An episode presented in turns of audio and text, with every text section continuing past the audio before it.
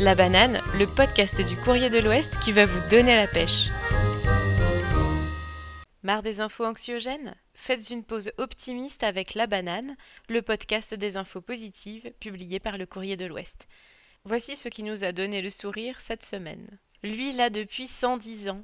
Pierre Pinault, vice-doyen de France, a fêté son anniversaire le 23 février près de Cholet en compagnie de notre journaliste Fabienne Supio. Le secret de sa longévité, son positivisme. Tout va très bien, madame la marquise, répète-t-il à l'envie. La vie n'a pourtant pas toujours été tendre avec lui. Son père est mort d'un terrible accident au champ. Lui est resté captif des Allemands pendant quatre ans à creuser des tranchées. Toujours est-il qu'à l'EHPAD de Saint-Germain-sur-Moine, où il réside depuis ses 105 ans seulement, Monsieur Pinault, c'est celui qui a toujours une petite blague à nous faire. Par exemple, quand on lui propose une vache qui rit, il nous demande si on n'aurait pas plutôt une vache qui pleure, raconte une aide-soignante.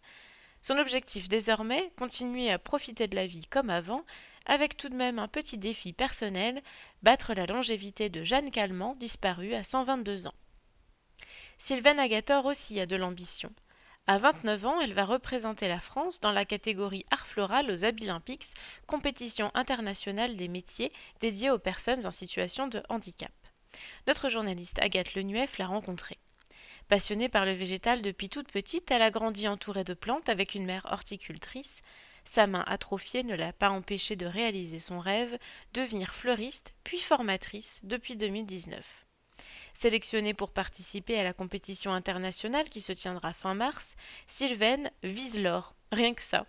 Elle devra créer un bouquet sur le thème du printemps, puis réaliser un élément à partir d'une boîte surprise, et enfin imaginer une composition florale pour une réception dans un grand hôtel en utilisant des techniques précises. Le tout chronométré.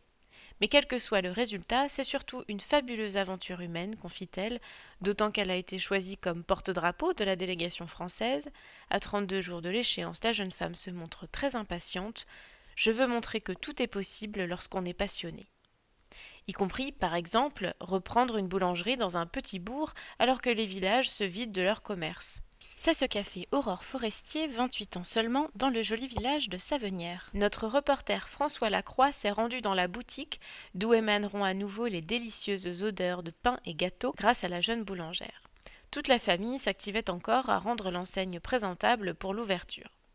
La jeune femme a été formée à bonne école, à Corneille, au cœur d'Angers, par Richard Ruan, pour qui elle nourrit toujours une reconnaissance et un profond respect. Elle façonnera donc du pain avec de la farine bio évidemment et de tradition travaillée au levain et aux levures. Les pâtes seront préparées la veille pour un meilleur développement des arômes. Rien qu'en parler, on entend presque la croûte dorée céder sous nos mains gourmandes. La boulangère se dit également très attachée aux valeurs écologiques. Et c'est aussi ce qui anime la société Marciro basée en Deux-Sèvres.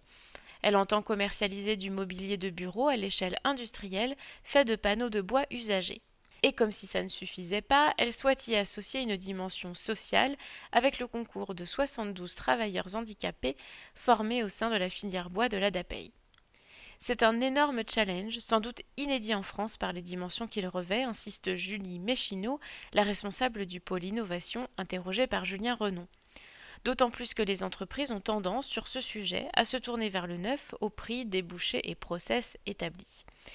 Mais la préservation des ressources et la question du réemploi s'imposent à nous, défend Axel Leroux, la directrice générale associée, même s'il y a encore des verrous à faire sauter et tout un mode de production à construire. Car si les gisements ne manquent pas, le bois récupéré ne correspond pas toujours aux standards habituels d'épaisseur, de couleur ou d'état. Les prototypes de tables hautes, basses et de caissons sont recomposés en moyenne à 65% en matière ayant déjà servi. Il est encore question d'écologie et de réemploi dans les profondeurs du Saumurois. Après une expérimentation concluante dans les années 2010, le sous-sol de cette région s'apprête à accueillir des data centers, nous informe notre localier Yvan Georget. Vous savez, ces sites qui hébergent nos données informatiques, eh bien leur empreinte environnementale n'est absolument pas neutre. Ils seraient responsables de 4 à 15% des impacts du numérique français. En cause leur alimentation, mais aussi leur refroidissement. Un seul data center consomme chaque année en moyenne l'équivalent des besoins en eau de trois hôpitaux. Alors que faire? Dans le Saumurois, un duo de choc a trouvé une solution.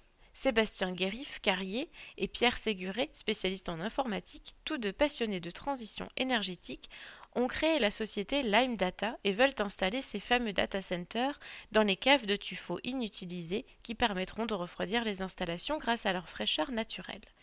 Les deux associés souhaitent également alimenter le tout par des panneaux solaires implantés en surface. Reste encore à réunir 1,5 à 2 millions d'euros, mais l'aventure promet d'être belle. Avec ses 12 000 km de galeries souterraines, le Saumurois a un bel atout dans sa manche.